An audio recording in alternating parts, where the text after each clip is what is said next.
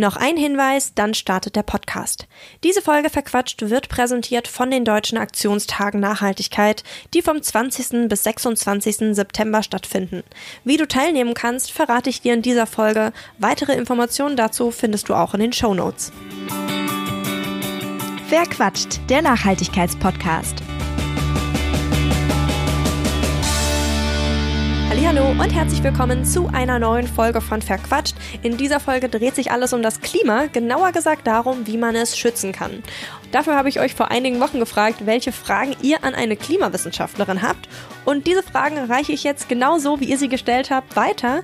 Und zwar an Professor Dr. Daniela Jakob.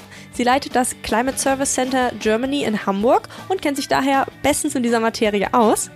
Diese Folge verquatscht wird übrigens äh, im Rahmen der Deutschen Aktionstage Nachhaltigkeit ausgespielt und die wurden vom Rat für nachhaltige Entwicklung ins Leben gerufen und finden dieses Jahr vom 20. bis 26. September statt. Und das Schöne ist, jeder und jede kann mitmachen. Wie? Ganz einfach, indem du auf tatenfürmorgen.de eine Aktion anmeldest. Das kann zum Beispiel ein Kleidertausch mit Freunden sein oder du legst eine vegetarische oder vegane Woche, Woche ein. Vielleicht aber auch etwas ganz anderes. Wichtig ist einfach, dass du andere zu mehr Nachhaltigkeit motivierst. Zum Beispiel, indem du deinen Balkon mit insektenfreundlichen Pflanzen bepflanzt. Oder vielleicht gehst du auch sonntags Müll sammeln im Park. Deiner Kreativität sind keine Grenzen gesetzt. Du kannst all das als Aktion eintragen. Und vielleicht inspiriert diese Folge Verquatscht dich ja auch zu einer Aktion. Schau auf jeden Fall in den Show Notes und in der Beschreibung dieser Folge vorbei. Dort findest du alle weiteren Informationen zu den deutschen Aktionstagen Nachhaltigkeit. Und jetzt wünsche ich dir einfach ganz viel Spaß bei dieser Folge von Verquatscht. Hallo Dr. Jakob. Ja, hallo Frau Becker. Politik und Gesellschaft sprechen ja oft vom sogenannten 1,5 Grad Ziel. Warum hat man sich denn auf genau diese Zielmarke sozusagen geeinigt?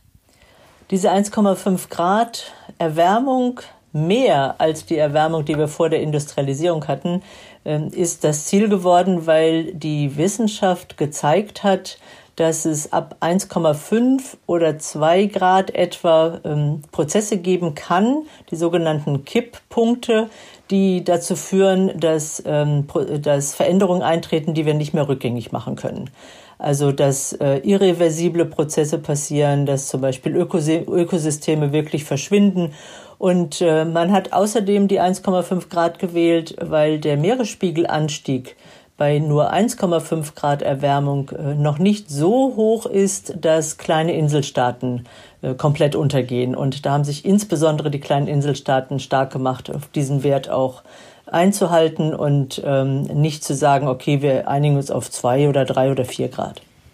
Hm, wie ist das denn? Können wir es überhaupt noch schaffen, die Erderwärmung auf unter 2 Grad, besser 1,5 Grad zu halten? Aktuell ist das Ziel so global gesehen ja eher so bei äh, klimaneutral bis 2050. Deutschland hat jetzt gesagt 45 aktuell. Äh, was sagen da die Modelle? Ist das machbar? Ja, das ist machbar. Wenn wir auch diese Klimaneutralität so schnell wie möglich erreichen, deswegen ist gut, dass wir jetzt auch schon bei 2045 sind. Es geht auch noch ein bisschen schneller, äh, auch wenn die Politik noch nicht ganz da so dabei ist. Und äh, dann können wir es auf jeden Fall noch schaffen. Aber wir müssen sofort anfangen. Das heißt, eine äh, schnelle Reduktion am Anfang ist äh, besser als jetzt linear äh, weiter zu reduzieren, bis wir dann 2045 bei Null ankommen. Absolut. Wir haben jetzt nur noch wenige Jahre, in denen wir ähm, die Treibhausgasemissionen massiv reduzieren müssen und natürlich auch unsere gesamte Lebensweise umstellen müssen. Und manches von dem wird natürlich auch nicht sofort umsetzbar sein. Das heißt also, wenn wir jetzt den kompletten Verkehr auf äh, CO2-freien Verkehr umbauen wollen, selbst wenn wir das jetzt morgen entscheiden, dauert es natürlich ein paar Jahre. Das heißt, wir dürfen nicht die Entscheidung noch nach hinten schieben, weil dann schaffen wir es nicht mehr. Und je eher wir bei der äh, CO2-Neutralität ankommen, desto geringer ist diese Erwärmung und desto geringer sind dann auch extreme Wetterereignisse. Äh, Verkehr ist ein gutes Stichwort. Wir sprechen ja in der Klimapolitik ganz oft von Sektoren, also irgendwie äh, Energie, Gebäude, aber eben auch Verkehr. Und im Verkehr setzt die Politik ja aktuell vor allen Dingen auf äh, E-Autos, damit äh, dieser Sektor für sich genommen eben klimaneutral wird. Sind E-Autos denn wirklich aus einer Klimaperspektive die Lösung oder brauchen wir eigentlich ein ja, viel größeres Umdenken, eine wirkliche Verkehrswende? Also wir brauchen eine Verkehrswende. Ähm, aber natürlich ist es so, dass wir äh, für eine Verkehrswende auch kleine Schritte machen müssen. Und äh, jedes Elektroauto im Moment aus CO2-Emissionssicht ist noch besser als ähm, äh, benzingetriebene Autos im Moment. Die Elektroautos werden wahrscheinlich nicht der Weisheit letzter Schluss für immer sein. Ähm, denn natürlich haben wir damit auch Ressourcenprobleme. Wir haben natürlich auch den hohen Energieaufwand bei der, bei der Herstellung und die Batterien sind ja auch ein bisschen kritisch langfristig gesehen. Aber äh, wir, wir können uns es eben nicht leisten zu warten, bis wir eine Technologie gefunden haben und sagen, dann stellen wir alles um. Wichtig ist aber, dass wir auch den gesamten Transportsektor ganzheitlich nochmal denken und auch eben überlegen, wie viel können wir von der Straße auf die Schiene verlagern, wie können wir äh, Verkehrskonzepte entwickeln, um eben äh, viele Menschen möglichst CO2-neutral oder arm zu transportieren. Also wir brauchen eine richtige Verkehrswende. Das war eindeutig. Im äh, Energiesektor wird ja vor allem der Kohleausstieg, sage ich mal, heiß diskutiert, so als nächstes großes äh, Ding, was irgendwie stattfinden muss. Aktuelles Ziel ist äh, 2038. Ähm, und oft wird ja auch gesagt, so vor 2030 sei das auch überhaupt nicht möglich. Ähm, ist das so und äh, wenn ja, warum? Also da bin ich nicht äh, voll informiert, muss ich sagen. Ähm, ich bin eigentlich der Ansicht, dass 2030 machbar sein sollte. Ähm, die, ähm, es kommt im Endeffekt nicht darauf an, ob es 2028 oder 2033 ist, aber äh, es erscheint oft so, dass wenn die Ziele so weit in, in weiter Ferne liegen, dass man dann das spontane heutige Handeln noch ein bisschen rauszögern kann. Und das darf nicht passieren. Also ich denke, 2030 wäre das richtige Ziel. Wenn es dann 2033 wird, ist es okay. Aber ich ähm, kann Ihnen jetzt nicht die, ähm, vielleicht äh, juristischen äh, Konsequenzen sagen, warum es vielleicht schneller nicht möglich ist. Da bin ich nicht die richtige Expertin dafür. Alles gut. Ähm, Sie stecken ja als äh, Expertin doch in dieser Klimamaterie ziemlich tief drin und ich habe jetzt schon ganz, ganz oft die Frage gestellt bekommen, weil ich ja auch viel zu diesem Thema kommuniziere, ähm, ob es denn überhaupt noch Hoffnung gibt und ähm, wie sehen Sie das denn? Also gehen Sie noch hoffnungsvoll, äh, sage ich mal, in die Zukunft oder äh, sind Sie da auch schon manchmal so ein bisschen von dieser, ich sag mal, Klimaangst ist ja so ein Stichwort, was da immer im Raum steht. Ähm, ist das ein Thema bei Ihnen? Also bis vor wenigen zwei, drei Jahren habe ich gesagt, äh, ich habe immer sehr, sehr positiv in die, in die Welt geguckt und äh, nicht wirklich mich von so Klimaangst belasten lassen. In die letzten paar Wochen und Monate, muss ich sagen, bin ich schon äh, auch mal sehr frustriert, auch wenn ich mir jetzt gerade die Diskussionen im Wahlkampf anhöre, weil ich das Gefühl habe, es geht zu langsam voran auf der nationalen Politikebene. Was mich positiv stimmt und was mich dann immer wieder in die, in die gute Laune zurückbringt, ist, dass eigentlich doch sehr, sehr viel im, äh, im öffentlichen, äh, kommunalen oder städtischen Sektor passiert, dass ähm, Personen anfangen umzudenken, dass Firmen anfangen umzudenken, dass eigentlich in der Bevölkerung ein ganzes äh, großes Interesse da ist und auch nach vorne gedrängt wird, ähm, was eben durch diese Gesetzgebungsseite und durch die äh, nationale Politik noch nicht so richtig durchkommt. Und das lässt mich so manchmal ein bisschen ärgerlich werden. Also jetzt nicht, dass ich sage, die Hoffnung äh, geben wir auf, aber es lässt mich ärgerlich werden. Und der zweite Punkt dabei ist, dass ich ähm, äh, finde, dass wir nicht, äh, dass wir zwei Dinge nicht genügend kommunizieren. Das eine ist, ähm, wie wirksam jeder Einzelne sein kann. Dadurch, dass er eben selber seinen CO2-Ausstoß reduziert und äh, mit gutem Beispiel vorangeht oder gute Ideen entwickelt und wir diese diese äh, positive Dynamik, die wir eigentlich brauchen, mit kleinen Startups, mit neuen Jobs, mit Energie, viel mehr Energieberatern, viel mehr Transformationsberatern, dass wir das gar nicht so kommunizieren und gar nicht nutzen. Denn eigentlich, eigentlich sitzen wir in einer ganz fantastischen Situation. Denn wir können jetzt mitgestalten, wie sich ein neues Zeitalter entwickelt. Und zwar bewusst mitgestalten. Als wenn Sie überlegen, vor der Industrialisierung, die Menschen wussten ja gar nicht, was sie damit angerichtet haben. Also sowohl positiv als auch negativ. Das war ja überhaupt nicht da. Das ist heute ganz anders. Heute haben wir unsere ganze Erfahrung aus den letzten äh, ähm, Generationen sozusagen. Wir haben unseren heutigen unser heutiges Umfeld mit äh, Politik und, und äh, Dynamik in der Bevölkerung, mit jungen Leuten, die Interesse haben. Und wir wissen, was, was äh, in der Zukunft gemacht werden muss, wo, wo wir hinsteuern wollen, was wir auf keinen Fall tun dürfen und wie wir ein äh, klimagerechtes, nachhaltiges Leben äh, umsetzen können. Und äh, ich finde das eigentlich einen, äh, auch eine ganz, ganz tolle Aufbruchstimmung, die man damit generieren könnte. Das stimmt, weil dadurch, dass wir genau wissen, was kommt, können wir eigentlich auch ziemlich genau steuern, wo wir hinwollen, weil wir wissen ja, welche Möglichkeiten wir hätten. Was ist denn aus Ihrer Sicht so die beste Maßnahme, die wir erst als Gesellschaft, danach vielleicht aber auch als Individuum äh, für mehr Klimaschutz äh, ergreifen können? Vielleicht so eine Art Sofortmaßnahme oder was macht da aus Ihrer Sicht am meisten Sinn? Also ganz sicher ist natürlich äh, der Ausstieg aus den fossilen Energien ganz entscheidend. Das muss eigentlich sofort passieren. Deswegen so schnell wie möglich. Also nicht eigentlich schneller als möglich sozusagen. Und äh, das äh, denke ich ist wirklich das, äh, was was die erste Sofortmaßnahme ist, die natürlich sowohl nationale Fragen tangiert als auch persönliche. Also zum Beispiel den ähm, den Umbau der Ölheizung wenn wir jetzt äh, äh, das Individuum angucken. Ich denke, wir sollten uns von allen Ölheizungen verabschieden.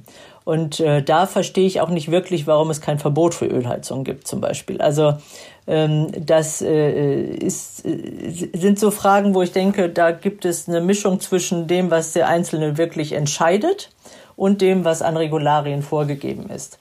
Also Energie äh, Ausstieg aus den, aus den äh, fossilen Energien, natürlich weiterer Aufbau der erneuerbaren Energien und dazu gehört für mich natürlich jetzt auch Wasserstoff.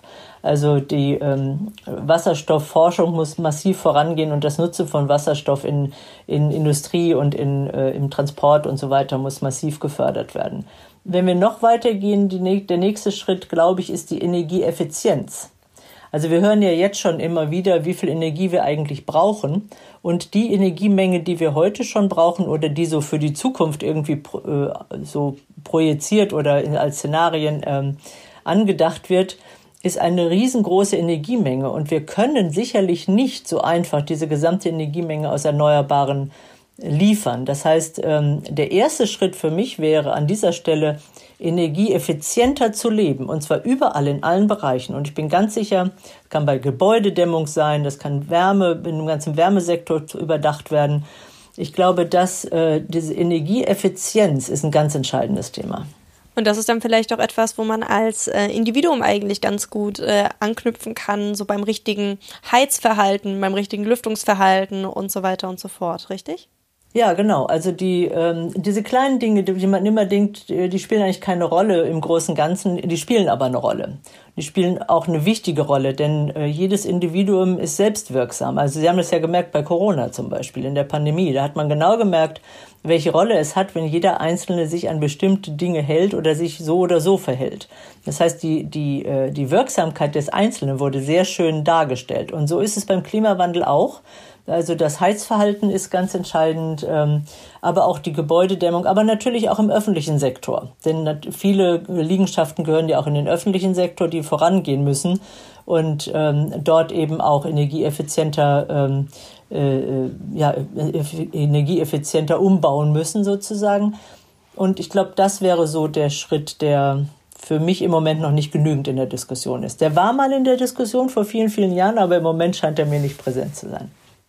Dann, äh, ich habe ja wie gesagt die Fragen eingesammelt aus der Community. Also jeder konnte sozusagen eine Frage stellen. Es kam eine sehr konkrete Frage, die ich Ihnen aber gerne stellen möchte, weil das ist, glaube ich, was, äh, was sich viele Leute fragen. Und zwar, ähm, es wurde gefragt, was denn die bessere Umweltbilanz hat. Lokales Gemüse aus dem beheizten Gewächshaus oder Kühlhaus, ne, je nachdem, äh, wovon wir sprechen, oder eben importiertes Gemüse, das nicht äh, im Gewächshaus war oder gekühlt werden musste. Naja, das hängt natürlich äh, davon ab, ob Sie äh, das importieren über weite Strecken ähm, und dann auch mit welchen mit welch, ob, der Import mit äh, erneuerbaren Energien funktioniert oder auch ob das Kühlhaus mit erneuerbaren Energien funktioniert. Also äh, ich glaube, das kann man so pauschal nicht sagen. Grundsätzlich würde ich aber immer sagen, das Regionale ist zu bevorzugen. Okay, dann lassen Sie uns zum Schluss noch einmal äh, über die Deutschen Aktionstage Nachhaltigkeit sprechen. Äh, in diesem Rahmen kann ja jeder und jede sozusagen eine Aktion anmelden und die Idee ist, dass man andere dazu bewegt, sich eben selber für mehr Nachhaltigkeit, für mehr Umweltschutz zu engagieren. Ähm, was glauben Sie denn, wäre da eine Aktion, die jeder und jede umsetzen kann und damit eine schöne Einladung aussprechen kann sozusagen? Also ich finde diese Aktionstage wirklich richtig gut und möchte auch äh, alle Aktivitäten, die sich ausgedacht werden und die dann stattfinden, sehr unterstützen und begrüßen. Also das finde ich wirklich klasse. Ähm, ich persönlich habe ähm, äh, denke immer so ein bisschen über diese Challenges nach. Also ich habe zwei Probleme. Das eine ist, ähm, wenn es so beim Klimaschutz immer, äh, bei der Anpassung an die Wettervariabilität heißt, man muss sich an was anpassen. Oder auch beim Klimaschutz heißt ja, man muss sich an, man muss Klimaschutz betreiben und man darf eben nicht mehr dies oder man darf nicht mehr das andere. Ähm, da äh, mag ich mir das nicht so gerne von anderen sagen lassen. Deswegen äh, finde ich diese Challenges eigentlich ganz gut und ähm, würde eigentlich dazu aufrufen, dass Sie mit Ihren Freunden, mit der Nachbarwohnung im Stadtquartier, was auch immer, äh, eine Challenge entwickeln, woraus Sie, wo Sie sagen, wir treffen uns am Anfang des Jahres und äh, sagen, okay, in diesem Jahr reduzieren wir unsere CO2-Bilanz um 10, 15, 20 Prozent. Und dann treffen sich am Ende des Jahres wieder und gucken, äh, wer gewonnen hat sozusagen. Denken sich was Schönes aus, was man dann als, was weiß ich, eine große Party oder derjenige kriegt eine Krone oder was auch immer, irgendwas Schönes. Äh, also so ein, ja, irgendeinen einen, einen schönen Preis, den man dafür bekommt. Und in dem Jahr können Sie dann selbst überlegen, wie Sie diese 10 oder 15 Prozent Reduktion schaffen. Das heißt, wenn Sie sagen, ich möchte aber einmal in den Urlaub fliegen, Dafür fahre ich aber immer mit dem Fahrrad zur Arbeit oder ich äh, äh, esse kein Fleisch. Äh, dafür will ich aber mal dreimal mit dem Auto an See fahren oder was auch immer. Sie können sich selbst überlegen, wie und wo Sie dieses CO2 einsparen. Und ähm, da haben sie so ein bisschen so eine eigenere Entscheidungsmöglichkeit, ohne dass ihnen vorgegeben wird, auf was sie massiv verzichten sollen. Das finde ich ein bisschen schöner. Und wenn man das ein bisschen spielerisch verpackt mit so einer Challenge, das äh, denke ich, wäre eine schöne Aktion. Vielen, vielen Dank für die Idee. Das ist auf jeden Fall etwas sehr, sehr Greifbares, was man auch äh, umsetzen kann. Und ja, vielen Dank, dass Sie sich die Zeit genommen haben für das Gespräch. Ja, vielen Dank, dass ich mit Ihnen reden konnte und ich wünsche Ihnen ganz, ganz viel Erfolg und freue mich auf die Aktionen dann nächste Woche. Und wenn ihr jetzt Lust bekommen habt, euch für mehr Klimaschutz zu engagieren, dann legt doch gleich los und meldet eine Aktion für die Deutschen Aktionstage Nachhaltigkeit an. Das kann zum Beispiel sein, aufs Rad umsteigen, Lebensmittel retten oder in deinem Hausflur ein Verschenkeregal befüllen. Vielleicht wollt ihr aber auch eine Challenge starten, wie das Dr. Jakob empfohlen hat. Eurer Kreativität sind keine Grenzen gesetzt. Hauptsache, ihr motiviert euch und andere zum nachhaltigen Handeln. Ich verlinke euch die Website von Taten für Morgen, auf der ihr eure Aktionen eintragen könnt, in der Beschreibung dieser Folge und auch in den Show Notes. Schaut dort also auf jeden Fall vorbei.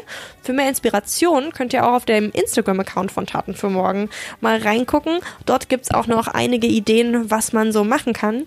Und jetzt bin ich gespannt auf eure Taten für morgen. Wer quatscht? Der Nachhaltigkeitspodcast.